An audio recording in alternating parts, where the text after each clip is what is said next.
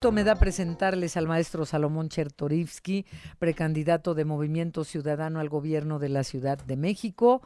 Hoy presentó denuncias ante el INE en contra de Clara Brugada y de Santiago Taboada por rebase de topes de gastos de pre-campaña, uso indebido de recursos públicos y gastos excesivos. Maestro Chertorivsky, ¿cómo estás? Adriana, me da muchísimo gusto poderte saludar a ti y a tu auditorio. Igualmente. Entonces, ¿ya te recibieron las denuncias? ¿Ya tienes el comprobante de recibido? En efecto, mira, Adriana, yo estoy en precampaña con todo el ánimo, con todas las ganas, en calle. Ahorita acabo de salir de la Guamso Chimilco, de estar con jóvenes. Eh, estoy tratando de hacer la mejor precampaña que eh, se pueda y conquistar a la mayor cantidad de gente pero pero yo no puedo normalizar la trampa, no puedo permitir que mis contrincantes hayan y sigan haciendo trampa y por eso en efecto hoy fuimos a denunciar a ambos que iniciaron mucho tiempo antes las precampañas, pero que utilizaron recursos públicos siendo alcaldes para financiar su promoción electoral. a ver, dime una cosa, Salomón, perdón, una pausa. ¿Tienes pruebas de que utilizaron? Primero, está claro, eso nos consta a todos. Anticiparon, anticiparon a las campañas, se anticiparon. Pero el asunto de recursos públicos, eh, ¿hay testimonio de ello? Pues nosotros estamos metiendo todas las pruebas con las que contamos a la unidad de fiscalización del Instituto Nacional Electoral y ya les tocará a ellos este, hacer las valoraciones y hacer el juicio. Este, nosotros consideramos eh, que, que, las hay, que existen y, y, pues bueno, pues flaco favor le hacemos este, a, a nuestra población con las necesidades que tenemos. Si el dinero lo gastamos los gobernantes en espectaculares, en pósters, como bien dices, pues vimos retacada la ciudad. Eso nos consta, eso sí. ¿No? Este, eventos, eventos, contabilizamos más de 50 eventos antes de los tiempos de campaña, con gastos y recursos y sillas y todo lo que tú quieras para promocionarse. Equipos de sonido pues todo esto, Adriana, o sea, mira, yo lo que sí y lo insisto mucho, no podemos normalizar la trampa porque no le estamos haciendo un favor a, al futuro de nuestro país. No, no.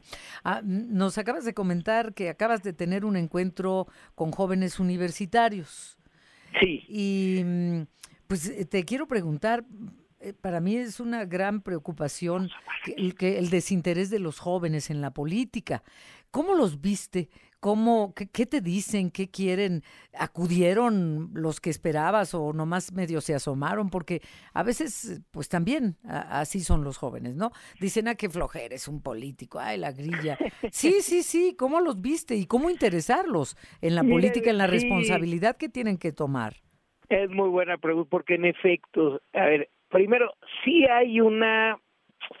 Eh, un, un, un desasosiego, un, un, una separación entre la juventud y la política tradicional, ¿no? Este, sí hay eh, eh, el no quiero saber de esto, me caen gordos todos los políticos y todos son lo mismo, ¿no? Un poco, pero al mismo tiempo, Adriana, y mira que en estas seis semanas que llevo de pre-campaña, y pues yo siempre desde antes, yo fui profesor universitario, en fin, eh, eh, Estoy muy en contacto con jóvenes. La semana pasada estuve con más de 300 universitarios en Coyoacán. Hoy me reuní con este grupo de eh, que estudia política y gestión social en la UAM Xochimilco. ¿Y qué te dicen? ¿Qué te dicen? Y, y la verdad es que cuando uno platica, lo que sí les interesa, si bien no somos los políticos, sí son los problemas.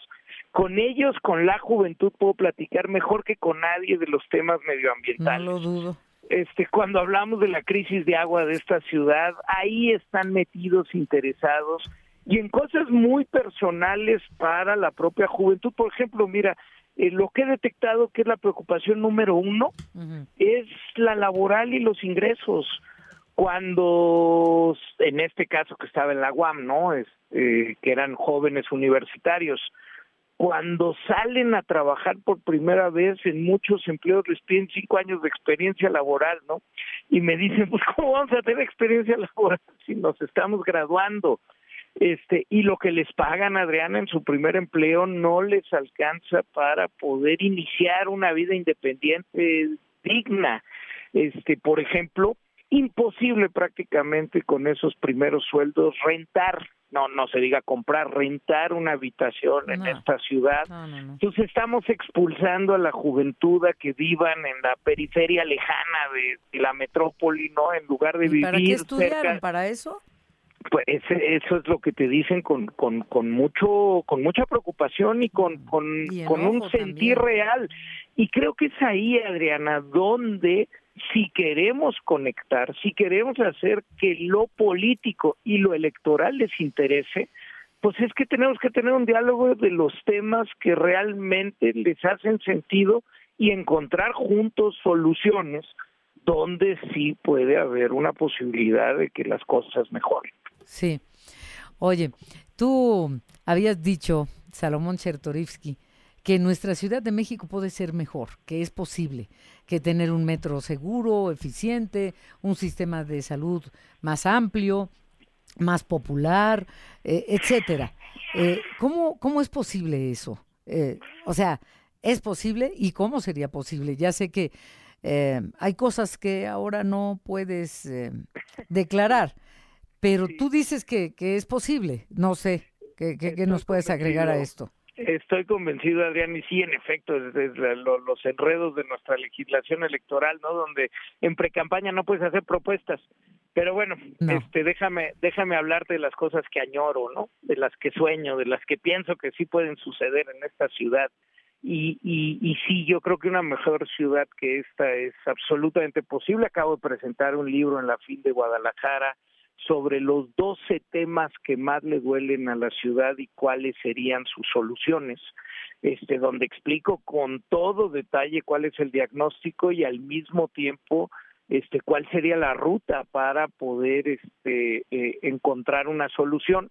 Y ahí están los temas, por supuesto, de movilidad, el metro de nuestra ciudad, el tema del agua, el tema del medio ambiente, el tema de la economía y la igualdad en esta ciudad, el tema de la seguridad, el tema del combate a la corrupción, el tema de mujeres, pues se puede, no todo es inmediato, que es de las cosas que trato de explicar, o sea, por ejemplo, el tema de, de solucionar con todo el tema de agua que nos trae en vilo, y que es quizá la variable más importante para la sostenibilidad futura de esta ciudad. Pues esta va a ser crisis en los próximos días, este, Adriana. Estamos por tener una crisis de agua en los próximos días, ¿eh? Este, estoy, estoy hablando que las presas del Cuchamal están en su nivel más bajo en la historia y que no hemos hecho lo que se necesita, pero bueno, esa solución requiere de unos 20 años de inversión constante, de una política bien planeada, bien estructurada, se puede ir resolviendo rápido las preocupa los temas más importantes en materia de agua, pero una solución definitiva sí tarda, no son inmediatas, no es que en un sexenio puedas llegar a contar el listón. Y, y, y, nos hemos dado las soluciones más inmediatas, no es más sexy tener un segundo piso que solucionar el tema de agua de esta ciudad. Ah, es más sexy decir que puedes construir una línea entera de metro en seis años aunque se te caiga. Este, pero pues, Oye, pues, eh, eh, del auditorio, sí, tiene razón lo del agua, hoy se anunció que el Cutzamala está en 41,6% de su capacidad. Y, y, no va a llover, eh, quién sabe hasta cuándo, lo suficiente, no sabemos, pero va a venir el calor y no tendremos agua. En fin, ese es un tema. Pero alguien del auditorio, Arelina Cocha, dice, Clara Brugada ha tenido todo el apoyo del gobierno, de eso no hay duda, como tampoco hay duda que MC busca atomizar el voto opositor. Dante ha demostrado con sus declaraciones, lo cierto es, MC no debe tener un solo voto, hacerlo es tirarlo a la basura y apoyar a Morena. Habla de Clara Brugada, de todo el apoyo al gobierno. ¿Qué respondes a esto? Eh, Arelina me dijiste, ¿verdad? Ariel, Ariel. Ariel. Ariel, Mira, yo, Nina, lo, dice Ariel, Nina. Lo digo con toda claridad, Ariel, y al auditorio que nos escucha, Movimiento Ciudadano es la alternativa que necesita esta ciudad. no atomizamos ningún voto opositor, vamos por el voto de las y los jóvenes que están desilusionados, como ya decía, con la política, que no ven una opción ni en Morena ni por supuesto en la Alianza, vamos por los desilusionados de Morena que han visto que el gobierno y lo que les prometió no se ha cumplido, pero que nunca irían a votar por el PRI porque los odian este por por toda la experiencia añeja. Vamos por una verdadera alternativa por esta ciudad con toda claridad, con toda puntualidad y yo lo que le digo a Ariel es que me que Ariela que me dé oportunidad de conocernos en estos meses que vienen de campaña para saber que estamos hablando con la verdad. Pues eh, maestro Salomón Chertorivsky, eh, un acercamiento, ya después podrás entrar en detalle de cómo es posible todo lo que nos dicen del metro, lo, nos dices tú, nos, nos lo has dicho en otras ocasiones también. ¿Cómo es posible? Pues queremos saberlo, pero cuando sea posible que lo digas. Claro que sí, ¿Eh? Adriana. Yo te voy a agradecer las oportunidades que se puedan para poder dialogar contigo, con tu auditorio, con Ariela y podamos conocernos, podamos conocer las propuestas, porque esta ciudad es demasiado seria como para tomarla a la ligera. Los problemas requieren soluciones serias y yo sé lo que se tiene que hacer y además sé cómo hacerlo. Pues muchísimas gracias, querido maestro Salomón Chertorivsky, precandidato de Movimiento Ciudadano al gobierno de la perdón, Ciudad de México. Buenas tardes. Buenas tardes, muchísimas gracias. A ti.